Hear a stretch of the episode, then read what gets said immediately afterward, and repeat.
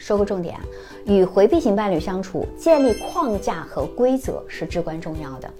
但这一项呢是需要技巧和耐心的任务啊。那以下呢是根据我的经验来提供一些建议。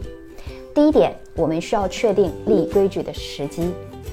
最佳的立规矩的时机呢，是在你们感情甜蜜期的时候。那这个时候啊，对方对你的建议或者要求是比较容易接受的。但是啊，由于回避型可能在初期他还没有完全去展示他们的特性，这个时期呢，就通常很容易被错过。那另外一个比较好的时机呢，就是他们在开始表现出回避倾向的时候，这个时候通常意味着他们已经对你产生了一些情感依赖。那么这个时候我们去立规矩，通常也能够获得比较好的效果。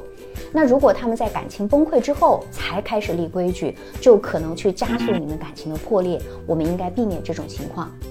第二是我们要明确立规矩的原则是什么。首先，要求必须清晰明了。例如，你可以明确你的底线，不允许说分手啊，不允许连续三天以上断联，不允许有第三方来介入你们的感情。那在关系的一开始，我们不要过于细致了，以免给对方造成过多的压力。其次就是你的态度一定要坚定，一旦设立了规则，那双方就必须遵守。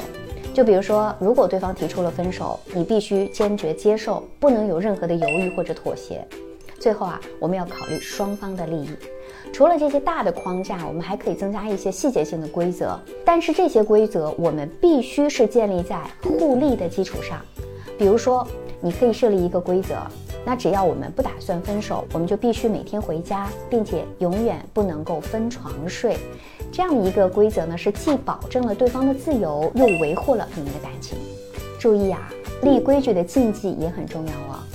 首先，一定不要以自我为中心，忽视对方的感受和需求了。其次，就是不要设立过于细致的规则，以免让对方感受到很窒息。此外，就是不要使用命令的语气，而是要以平等和尊重的方式与对方沟通。最后是不要只给对方去设立规矩，而豁免自己了。与回避型伴侣相处的确是需要耐心和技巧。那我们通过适时的立规矩、坚定的态度和互利的规则设定，其实你是可以帮助他们更好的理解和遵守你们之间的边界，从而你们俩共同去建立一个更稳定、更健康的关系。我是小资，关注我，影响千万女性，收获幸福。